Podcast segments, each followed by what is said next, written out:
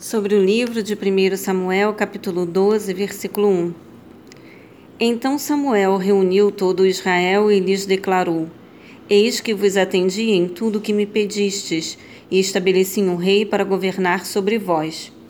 Análise. Depois da posse de Saul, o profeta Samuel se afastou de suas funções e deveres civis, contudo, exercendo o sacerdócio para o qual foi chamado e sendo profeta de Yahvé, conservava os direitos de supervisor do povo. O termo ungido refere-se aqui a Saul. A Vulgata Latina traduz essa palavra pela expressão grega Cristo.